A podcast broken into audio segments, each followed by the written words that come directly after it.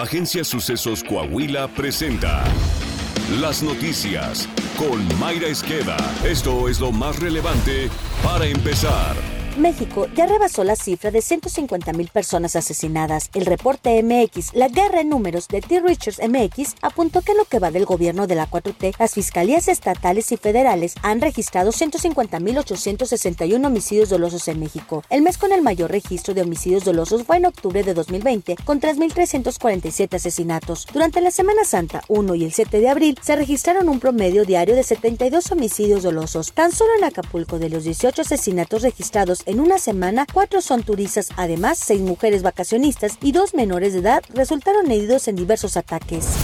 Este domingo se cumplió un año de la desaparición de la joven Devani Escobar, quien acudiera a una fiesta en una quinta del municipio de Escobedo, y su cuerpo fue hallado 12 días después en una cisterna del motel Nueva Castilla, ubicado por la carretera Laredo, cerca del sitio en donde fue vista por última ocasión con vida. Los padres de la joven Mario Escobar y Dolores Basaldúa afirmaron que el caso del estudiante de Derecho no ha avanzado y hasta ahora no se tienen detenidos por los sucesos que conmocionaron a México. El próximo 21 de abril su hija será recordada con una caravana en su memoria, partirá del centro de Monterrey para llegar hasta las instalaciones del motel Nueva Castilla. Un árbol de eucalipto cayó al interior de un balneario en Silao, Guanajuato, provocando la muerte de un bebé de 11 meses de edad. El incidente también provocó heridas a 10 personas, entre ellas un adolescente de 13 años. Política. El dirigente nacional del PAN, Marco Cortés, denunció que el presidente López Obrador no ha combatido la corrupción en México y por el contrario ha propiciado que florezca, como ocurrió en la Dependencia de Seguridad Alimentaria Mexicana, organismo creado bajo su mandato y el cual ha representado la burla más grande a los mexicanos, sentenció. A través de un comunicado, el líder Azul pidió al Ejecutivo Federal que deje de proteger al exdirector de Segalmex, Ignacio Ovalle, para que pueda ser detenido y enjuiciado. Segalmex dijo es la dependencia federal que en cuatro años ha presentado mayores irregularidades, 22 por la Secretaría de la Función Pública, 15 carpetas de investigación abiertas y desvíos e irregularidades por más de 15 mil millones de pesos. Ello equivale, dijo Marco Cortés, que de 2019 a 2021 se han desviado o malversado cada día 18 millones 804 mil 656 pesos, cada hora 783 mil 527 pesos y cada minuto 13 mil 58 pesos, indicó.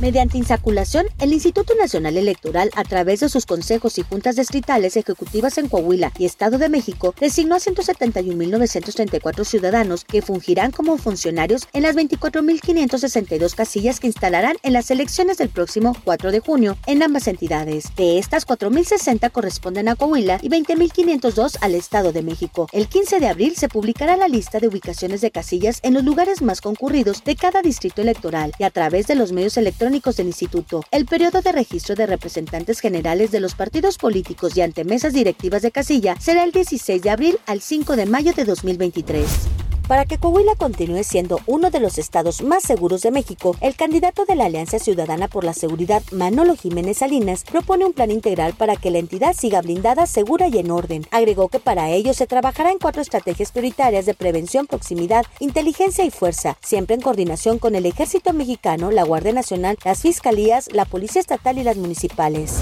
Coahuila. El DIF Coahuila, a través de los Centros de Atención e Integración Familiar, ofrece a la ciudadanía los servicios de terapia psicológica para coadyuvar en la salud emocional de las familias. Marcela Gorgón Carrillo, presidenta honoraria de la dependencia, resaltó que apoyar a las familias para su sano desarrollo e integración es una prioridad para la dependencia estatal.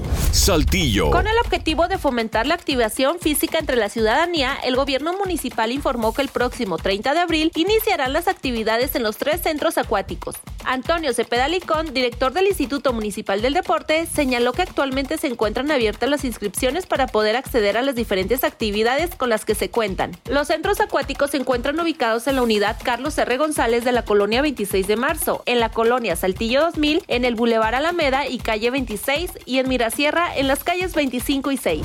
Deportes. Luego de que la Comisión Nacional de Cultura Física y Deporte anunciara que dejaría de proporcionar recursos económicos a deportistas, las nadadoras venden trajes de baño para obtener fondos y financiar ellas mismas sus próximas competencias en el extranjero. Nuria Diosdado compartió en redes sociales los modelos de traje de baño que puso a la venta. Diosdado y su compañera Joana Jiménez lograron avanzar por primera vez a la final olímpica en la prueba de dueto en los pasados Juegos Olímpicos de Tokio 2020. Ambas nadadoras necesitan recursos para seguir dentro de competencias acuáticas y hacer frente a los próximos Juegos Olímpicos de París 2024. Está usted bien informado. Sucesos Coahuila.